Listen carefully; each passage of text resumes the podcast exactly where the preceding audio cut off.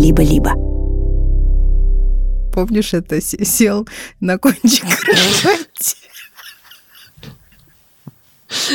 Да, давно мы не вспоминали сел кончик на кончик кровати. кровати, да. Дети стали забывать румынского диктатора. Экспроприировали, экспроприировали. Да не вы экспроприировали. Надо еще тренироваться. Так, так, так, так, отцы, отцы, отцы. Угу.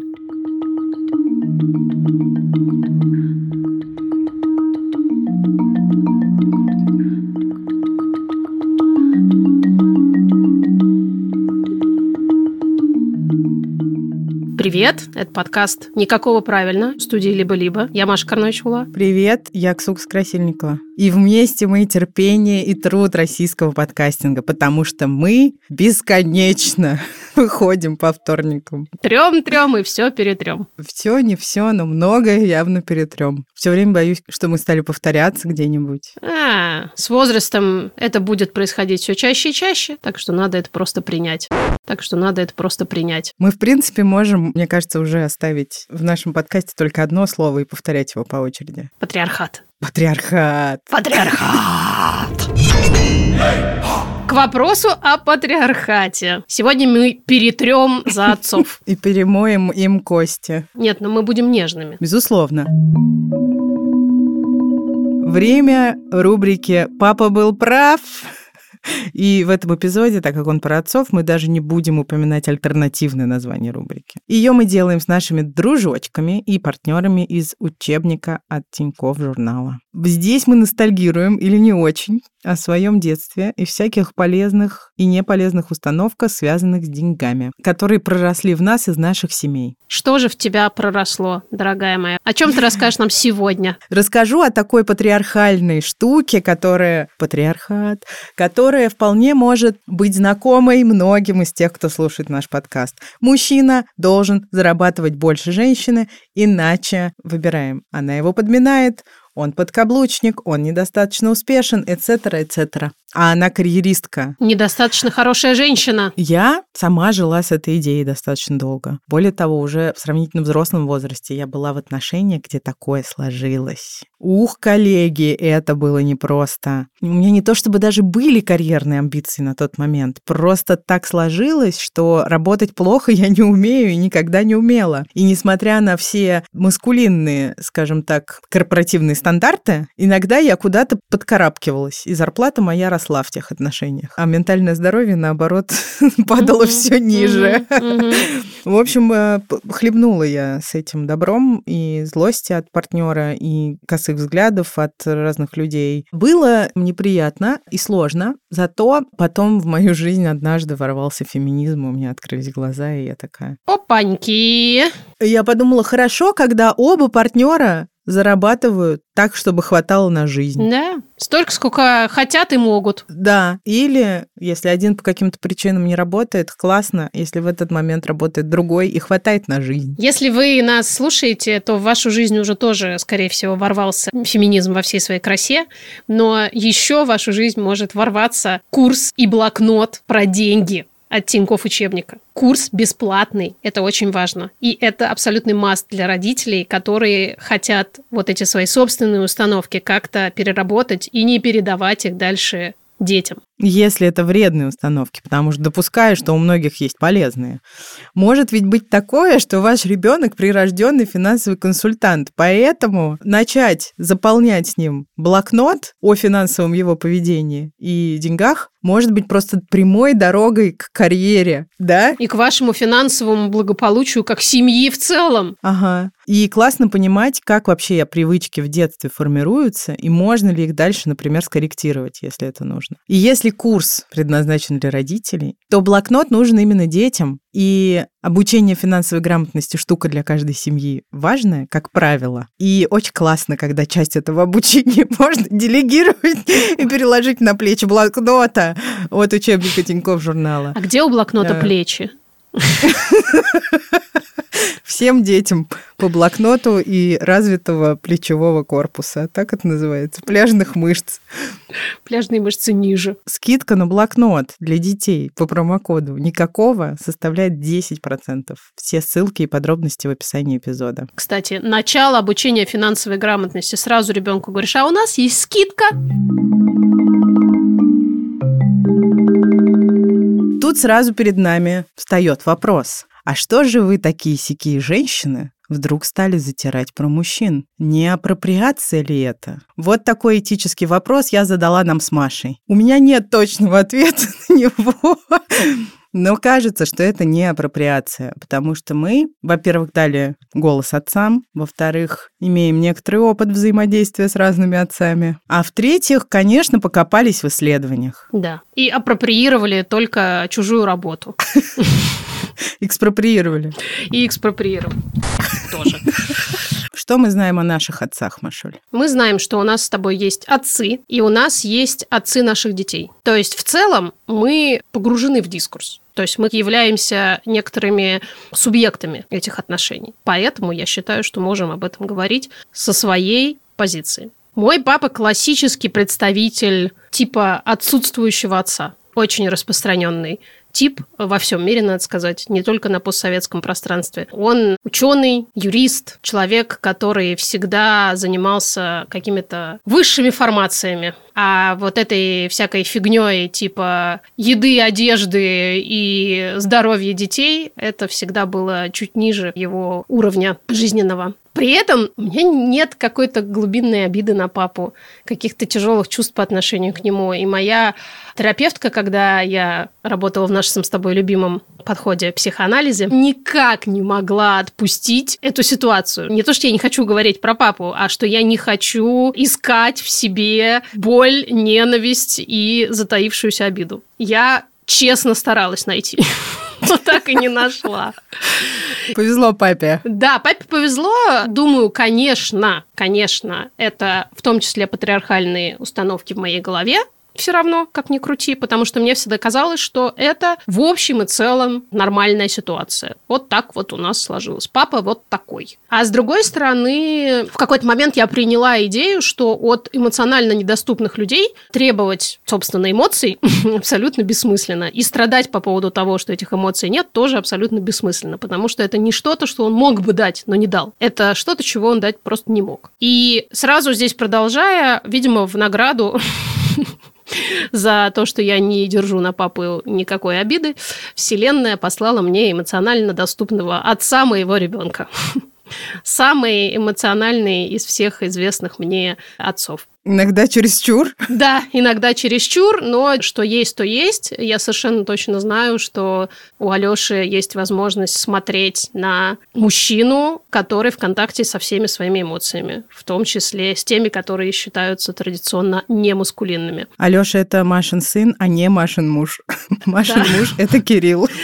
Тот самый эмоциональный отец моего сына Алёши. Вот так. Краткий экскурс в историю моих отцов и близких мне отцов мог бы быть непростым, но я не могу все рассказывать. В нашем с сестрой детстве, а мы близнецы, родители развелись, и так случилось, что мы оказались разлученными с родным отцом на очень много лет. Уже во взрослом возрасте нормального контакта установить не удалось, а несколько лет назад, это было в Машином присутствии, я получила сообщение от своего двоюродного брата, с которым мы тоже не общались с самого раннего детства, хотя в детстве были очень близки, о том, что мой отец, его дядя, умер. И я очень как не могла понять, что я чувствую по этому поводу. Вспоминая мой опыт психоанализа, мне тоже это запомнилось. Моя психоаналитикесса говорила, что я, несмотря на то, что не нахожусь в контакте с отцом, должна находиться с ним в контакте не имея в виду, что мне нужно скакать и искать с ним встречи, хотя, может быть, и имея это в виду, но так как я ее побаивалась. Ты не спрашивала. не решила задать этот вопрос, но у нее был какой-то прогон о том, что я должна найти отца внутри себя, и это очень важная родительская фигура, часть меня и часть того, кто я есть. В принципе, сложно с этим поспорить, но я запомнила, что я не понимаю, как это делать, и боюсь спросить. Собственно, как и весь наш опыт психотерапии в психоаналитическом подходе. Ты в целом всю дорогу не понимаешь, что делать с той информацией, которую ты обнаружил, и как бы не решаешься задать вопрос, потому что совершенно очевидно, что терапевты, они все понимают, а ты не алло. Да, звучит, конечно, как будто мы прям ненавидим психоанализ, напоминаем, что в каждом случае все зависит от того, какой сложился контакт. А мы с Машей начинали с психоанализа, и там у нас не было понимания, что с этой взрослой фигурой нужно доверительный диалог выстраивать. Но, если честно, психоанализ этого и не предполагает. Ладно, в моей жизни родного отца заменил отчим, и это были и остаются очень непростые отношения, в которых было очень много сложного. А еще непростого. Да. И нелегкого. Я ему очень признательна за все, что он для нас сделал. И вообще в сложные, непростые и нелегкие моменты, я вспоминаю, что мне очень в общении с ним помогает наш любимый идея чемоданчика. И я понимаю, что я его люблю. Как бы ни было с ним, не просто сложно и нелегко. И трудно еще, кстати.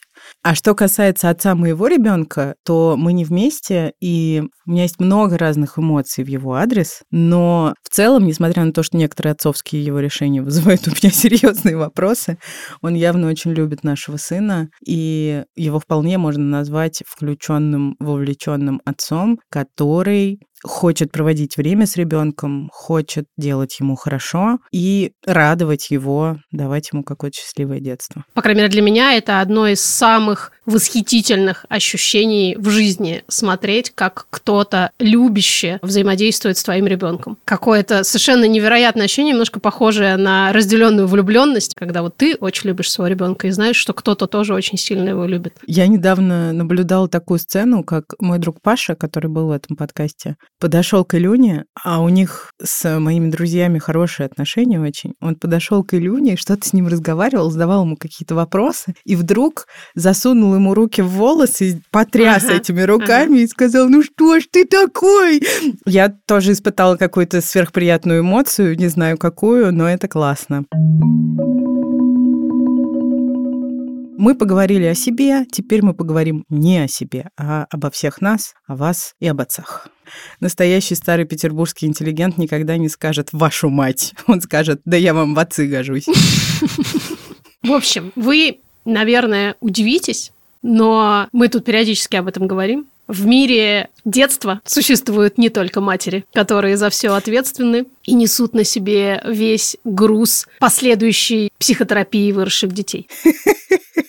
Даже наука уже признает этот факт, несмотря на то, что существует до сих пор так называемый научный gender bias, то есть предубеждение против женщин. И этот стиль долгое время определял количество исследований, посвященных матерям, которое было большим, в том числе о влиянии материнства на ментальное здоровье детей. И гораздо меньше исследований было про отцов. Вообще до 60-х годов прошлого века наука в принципе не придавала отцовству какого-либо важного значения в жизни детей. И это, конечно, немножечко удивительно. Даже сейчас есть такой консенсус, что отцовство — это новый предмет изучения науки. Вау! Слушайте, а еще отцы же есть. Точно, давайте посмотрим, что там происходит вообще. И вот теперь, когда наука наконец-то открыла эту страницу и теперь не может никак э, остановиться, и буквально каждую неделю, каждый месяц в академических журналах ходят новые и новые исследования, посвященные отцовству. Мы вообще здесь поговорим, как всегда, в основном о ментальном здоровье детей, находящихся или не находящихся рядом с отцом, отцами. Но чуть-чуть сейчас э, в самом начале расскажем про физиологию в том числе, потому что это ужасно интересно. Я придумала очень, мне кажется, смешной тейк, поэтому я не могу его не прочитать. Звучит он так. Начнем от сахи, то есть от спермы. Здесь место для смеха, потому что это очень остроумно. Как скажешь, Машуль, как Вот. скажешь. Смех просто по щелчку. Да, И не то, чтобы он когда-либо был неискренним. абсолютно. Есть такая наука, эпигенетика, страшно мне интересная. Она занимается тем, что изучает, как те или иные гены проявляются или не проявляются в зависимости от условий среды. Помимо того, что заложено в нашем ДНК, есть еще огромное количество факторов, которые влияют на развитие человека. Это и образ жизни, и окружающая среда, в смысле экология, и куча еще разных факторов. Опять же, до 60-х годов прошлого века было принято считать, что именно матери, поскольку именно матери вынашивают ребенка и рожают его, ответственны за абсолютное большинство рисков для здоровья ребенка. Как мать себя ведет во время беременности, то ли она ест, хорошо ли она спит и, не дай бог, не курит ли и не употребляет алкоголь, именно это и только это влияет на то, каким здоровеньким или нездоровеньким будет ребенок. Но оказалось, вы не поверите, что образ жизни мужчины, особенно вокруг непосредственно зачатия, радикальным образом влияет на здоровье эмбриона и, соответственно, будущего ребенка, если все будет хорошо, ему повезет родиться. Например, если отец употребляет алкоголь в период вокруг зачатия, у ребенка может вырасти риск и сердечно-сосудистых заболеваний, и собственных проблем с алкоголем в будущем. А плохое питание будущего отца повышает риски прерывания беременности и повышает риски нарушений развития. Кто бы, вот когда бы думал о том, что если беременность прерывается, в этом может быть виновата, ставим здесь кавычки, вообще не мать, а исключительно генетическое наследие отца. В 1997 году в книге посвященной изучению отцовства, исследователи стали утверждать, что между участием отца в родах и развитием хороших близких отношений между отцами и их детьми есть прямая связь. Поможет ли это в будущем сохранить эти отношения, развить их и уже более взрослым детям иметь теплые отношения с отцами или нет, науке до сих пор неизвестно, но, по крайней мере, хороший старт обеспечен, если отец максимально вовлечен в беременность и роды. Но это, опять же, не значит, что в 100% случаев присутствовавший на родах отец будет классным и вовлеченным родителем после того, как ребенок родится и начнет расти. Так же, как и наоборот, тоже совершенно не обязательно. Еще есть очень интересная сравнительная статистика между Россией и европейскими странами. Не знаю, не будем извиняться.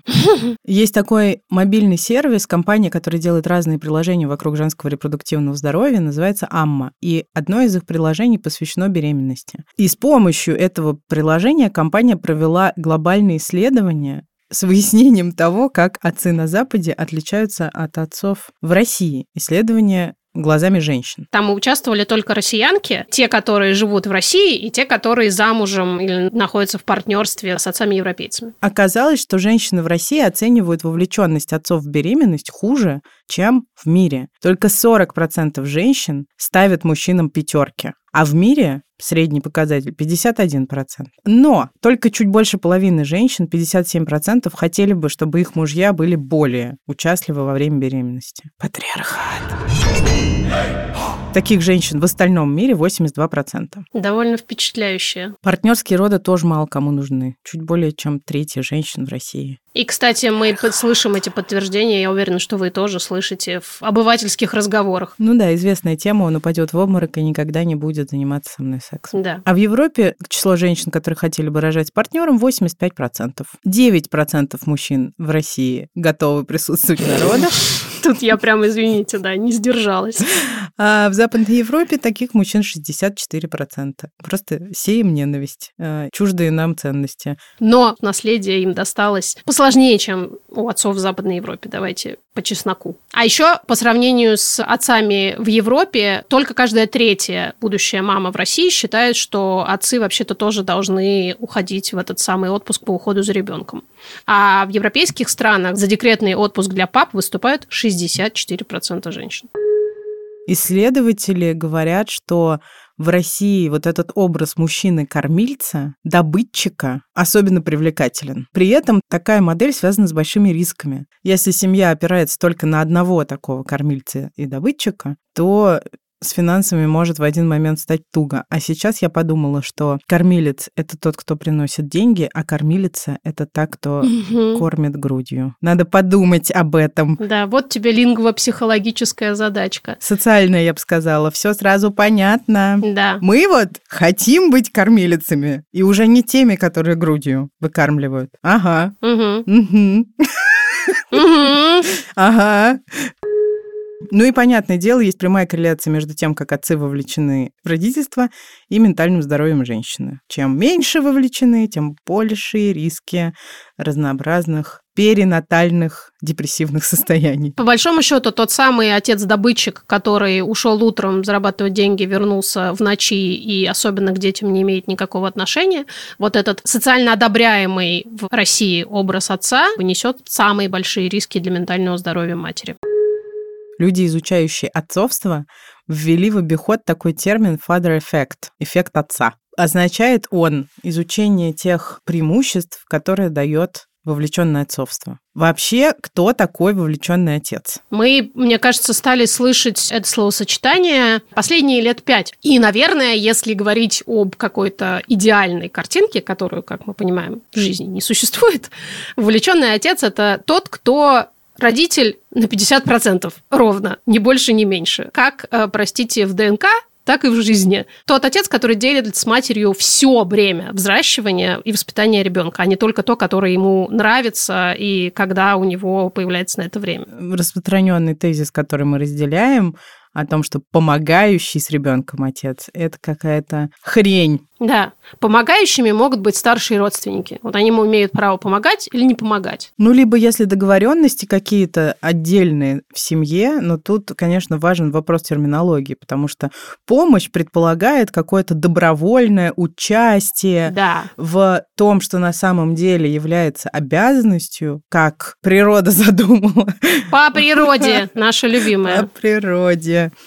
Но, конечно, социальные факторы очень сильно позбивали за время развития дискурса о родительстве эти природные намерения. Поэтому у нас с Ксуксой есть такой научный консенсус, что вовлеченный отец – это тот отец, который умеет договариваться с матерью своего ребенка о том, как будет устроено их совместное родительство. Так, чтобы все участники этих отношений, ну, не берем здесь ребенка, потому что ребенка пока нет права голоса, но чтобы вот два участника этих отношений были равноценно довольны этими договоренностями. Ну и эм- эмоциональная доступность, о которой Маша говорила в начале, упоминая своего мужа и отца своего сына, важная штука. А что это такое? Это способность замечать и реагировать не только на физиологические и бытовые потребности ребенка, но и на его эмоции, их проявления. Но есть отцы, которые не живут вместе с детьми, и, конечно же, это влияет на их способность и возможность вовлекаться. Таких отцов очень много. Несмотря на то, что это по-прежнему стигматизированная тема, даже в нашем 21 веке, э, стало чуть легче, наверное, говорить о том, что мама с папой не живут вместе, но по-прежнему огромное количество женщин испытывают очень много вины и стыда по этому поводу. Мне важно сделать эту пометку, что это очень-очень распространенная ситуация. Тем не менее, исследователи, психологи и социологи говорят нам, что тот факт, что мама и папа ребенка не живут вместе, совершенно не исключает возможности вовлеченного отцовства и наличия хороших теплых отношений с ребенком. И главное не количество, а качество. Да. Вот это я себе стараюсь повторять, когда завалена работой. В чем же польза вовлеченного родительства, спросите вы? Какие бенефиты это даст детям вовлеченных отцов? Да, в чем, собственно, проявляется этот самый father эффект? Тут, кстати, нет ничего о воинствующих качествах будущих взрослых, о том, что отец нужен для того, чтобы научить ребенка драться, там что-то. Растет без отца, значит, не увидит, как нужно стучать кулаком по столу. И забивать гвозди тоже не научится. Не научится и вкручивать лампочки. Так вот, бенефиты, преимущества и полезные свойства вовлеченного отцовства. Дети вовлеченных отцов. Первое. Имеют меньшую склонность к рискованному поведению. Реже начинают сексуальную жизнь в юном возрасте. С большей вероятностью станут получать высокую зарплату. Во взрослом возрасте чаще имеют здоровые и стабильные отношения с самыми разными людьми. Показывают большие успехи в когнитивных и интеллектуальных тестах к трем годам. И вишенкой на торте имеют в целом меньше ментальных проблем в течение всей своей жизни. Да, привет, это не мы. Теперь быстренько расскажем про то, что наука думает про идею, что мальчикам особенно сильно нужны отцы в жизни. Что об этом думает наука? При развитии социальных навыков мальчики больше опираются на отцов. Большое исследование, в котором 9 тысяч взрослых людей приняли участие, подтвердило, что на сыновей смерть отца влияет больше, чем на дочерей. Однако отцовский эффект до того, как дети превратятся в подростков, примерно одинаков для мальчиков и девочек. Но когда случается знаменитый гормональный подростковый всплеск, оказывается по исследованиям, что отцы оказывают большое влияние на околосексуальное поведение своих детей обоих полов. Особенно это ощущают девочки-подростки, которые, если у них хорошие и крепкие отношения с отцами, меньше рискуют в том, что касается сексуальных практик. Thank you. Наверное, надо сказать, что есть проблемы с ролевыми моделями. Нам нужно учитывать, что есть разные факторы, влияющие на печальную статистику того, как отцы в России вовлечены в жизнь своих детей. Конечно, это не связано с тем, что они все говнюки, правда же? Абсолютно. Огромную роль играет социокультурный и исторический контекст. Не будем забывать про последствия революции, 70 лет тоталитарного государства, также самые разнообразные войны. Все это, учитывая патриархальную структуру нашего общества очень сильно влияет на вот этот образ отца, с которым росли наши отцы и отцы наших детей тоже. В нашем недавнем эпизоде под названием «Так сложилось исторически» мы рассказывали про фундамент всего на свете на очень долгие годы в нашей стране. Памятник литературы под названием «Домострой». Из э, этого памятника сочилась патриархальная роль отца просто из каждой страницы. Отец всегда воплощал собой власть, принимал все решения относительно каждого члена семьи, обязательно отличался строгостью в воспитании и, конечно, выполнял роль того, кто наказывает, но при этом совершенно не обязательно вникает во все обстоятельства дела. Просто как бы пришел батя, всем надавал и пошел дальше в эпоху уже золотого века русской литературы, то есть ближе к XIX веку, и в самом XIX веке отношение к фигуре отца изменилось, и это отразилось в литературе в том числе. Там было два образа основных. Первый – пьяница, дебашир, тиран. А второй – такой безвольный, боящийся жены, типа подкаблучник, как это называется, отстраненный человек, который проматывает семейные деньги. Ну и дальше мы, конечно, прыгаем такими очень широкими прыжками, но тем не менее, ближе к концу советского государства роль отца в жизни ребенка сводится к его участию в воспитании, точнее, скорее в муштре, наверное. И все-таки его роль в жизни ребенка скорее остается символической, чем реальной и вовлеченной. Мы читаем об этом в статье 1985 года. А вот в 2004 Исследователь Орлянский отмечает, что требования к современному мужчине и, собственно, отцу сильно усложнились. С одной стороны, мы видим те кусочки, которые достались нам из прошлых времен, то есть отец должен быть э, добытчиком, человеком, который руководит семьей, и вместе с тем теперь общество уже хочет видеть его любящим и заботливым. И, по крайней мере, часть общества требует проводить с ребенком какое-то уже качественное время. Любопытно, что Орлянский написал об этом 20 лет назад.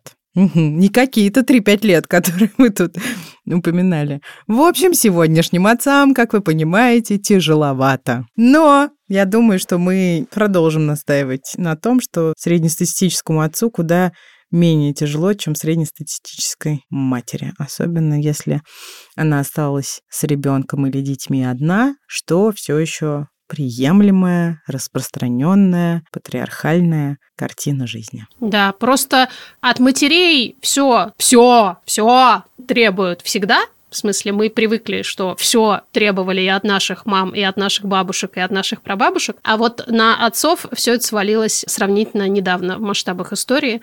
Поэтому действительно с этим может быть связано то, что не очень понятно, как себя вести и как быть достаточно хорошим отцом. Мы, как всегда, выразим свою поддержку всем тем отцам, которые стараются несмотря на отсутствие ролевых моделей. И любые другие препятствия, которые им на этом пути встречаются. Да. Дорогие друзья, у студии «Либо-либо» есть платная подписка. С ней вы получите доступ к дополнительным выпускам разных подкастов, например, «Заката империи», «Запуска завтра», «Зависимости», «Новой волны», а скоро еще и к другим. Подписаться можно в приложении Apple Подкасты или в Телеграме. А еще только для наших подписчиков мы выпускаем подкаст «Студия». В нем мы рассказываем, как мы живем и работаем.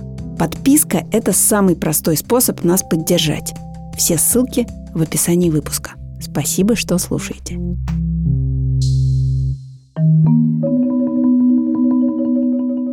Теперь мы послушаем ваши истории про отцов и отцовство. Нам их пришло очень много. Спасибо большое, что рассказали. Во многих случаях это была большая боль, в некоторых случаях это была большая радость и счастливые воспоминания о детстве и о нынешних отношениях с отцами. И там, конечно, так много всего понамешано. Привет, подкаст. Меня зовут Олеся, мне 26 лет. И я боюсь пьяных людей боюсь военных людей, потому что мой отец служил в горячих точках, и у него совершенно точно был ПТСР, но он точно ничего с этим не делал.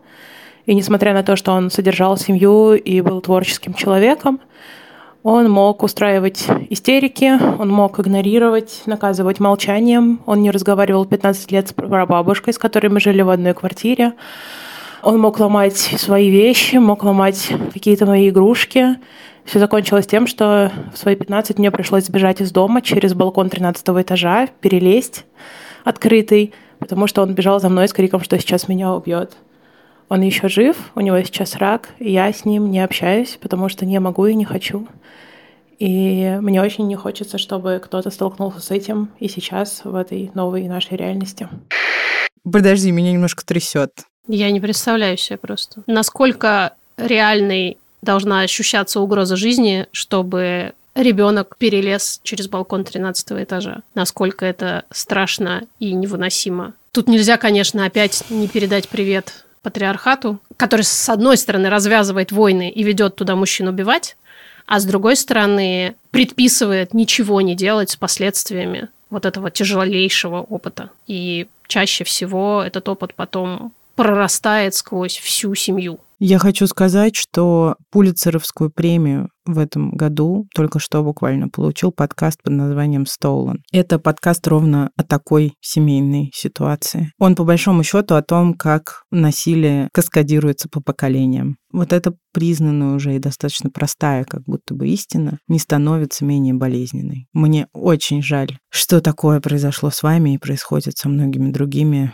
девочками и мальчиками, небинарными персонами. И надо сказать, что я очень понимаю абсолютное отсутствие желания поддерживать с этим человеком какие-либо отношения несмотря, опять же, на социальные предписания, которые говорят нам о том, что родители это святое. Ну, многие психотерапевты, на мой взгляд, справедливо, а для многих все еще революционно предлагают эту идею, что родители это такие же люди, как любые другие. И вы на самом деле имеете право выстраивать с ними отношения без вот этого гнета обязательств. Раз они меня растили, раз они в меня вкладывали деньги, раз они меня рожали, значит, я им по гроб жизни обязана. Мы, конечно, эту установку тоже ставим под большой вопрос, хотя при этом сами под ее влиянием, я думаю, все еще находимся.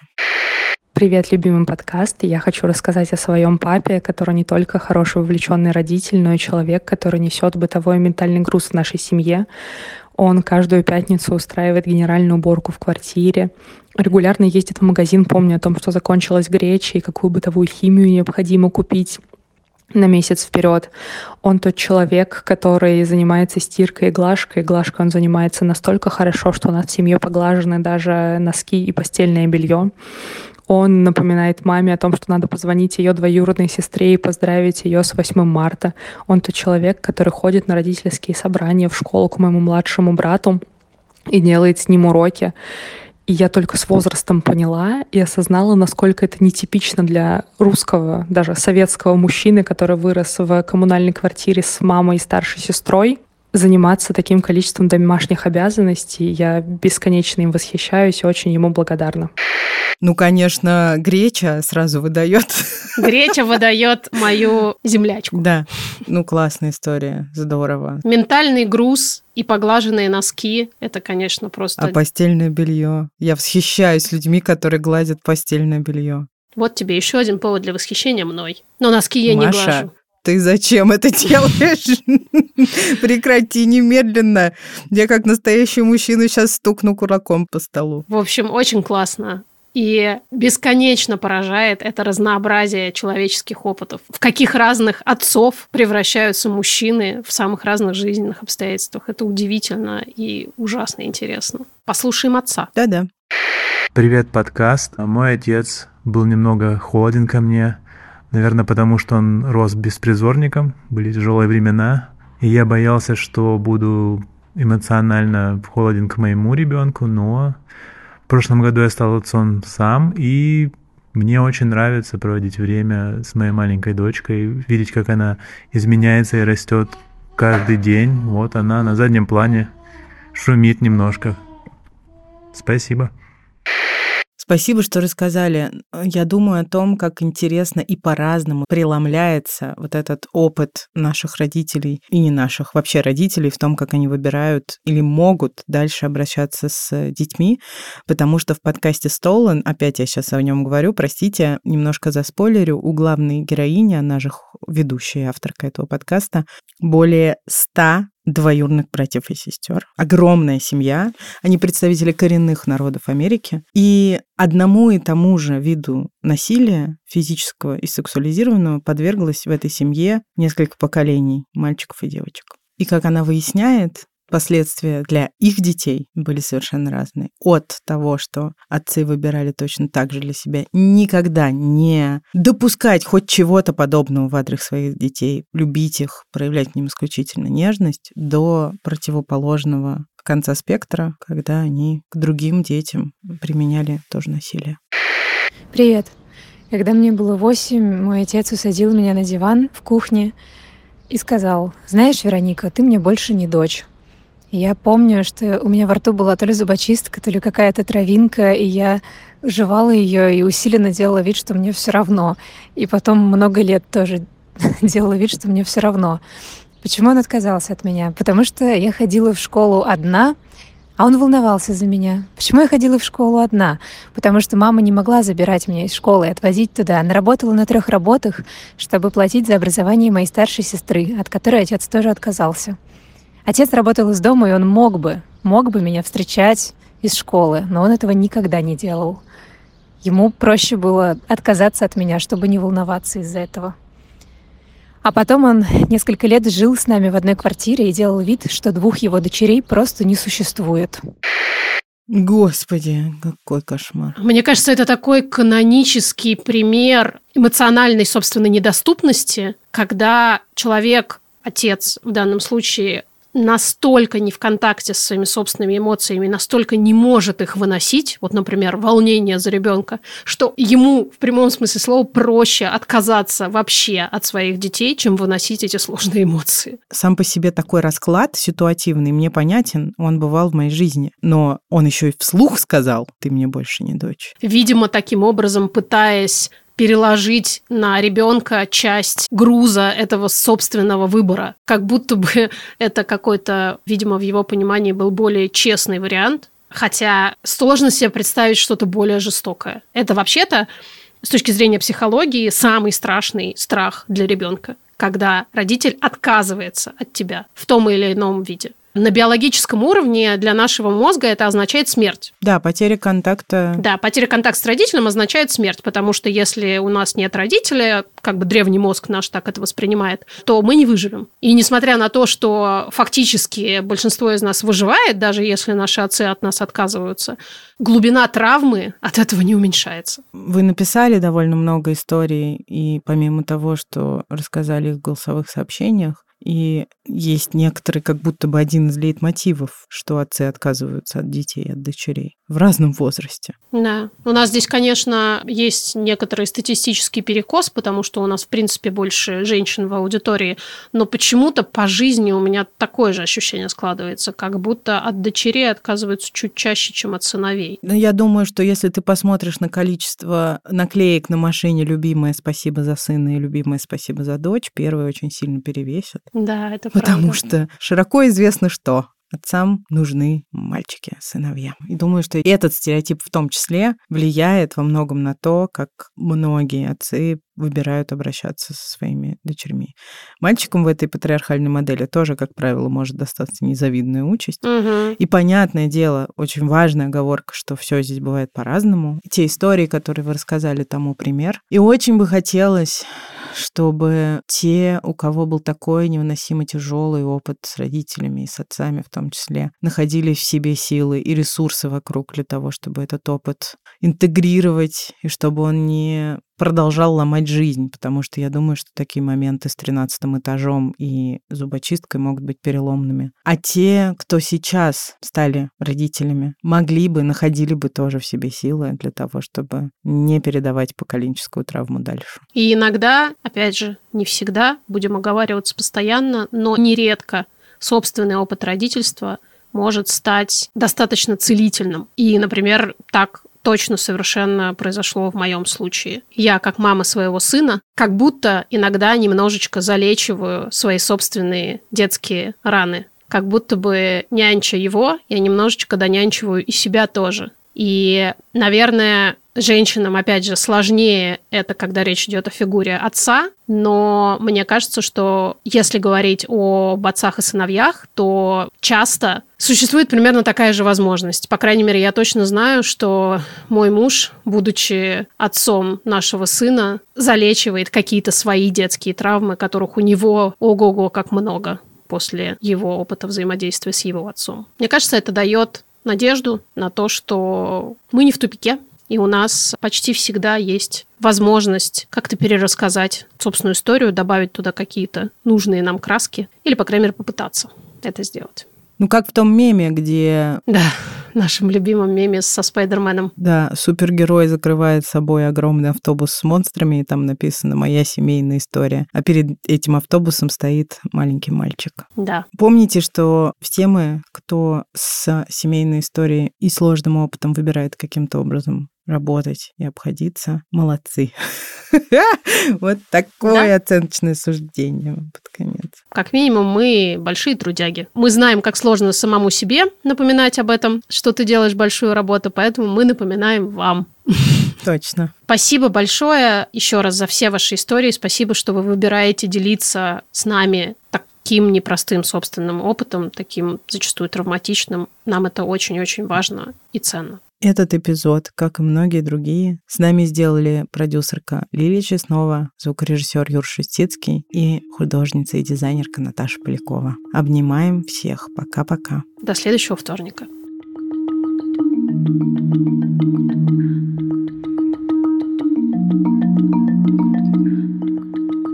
А ну-ка посчитай, сколько будет 1290 минус 10%. Давай, Машуль. 1290 минус 10%. Да, 1290 минус 129, правильно? Да. 1100... Ой, да. 1100... Так, Так, 90.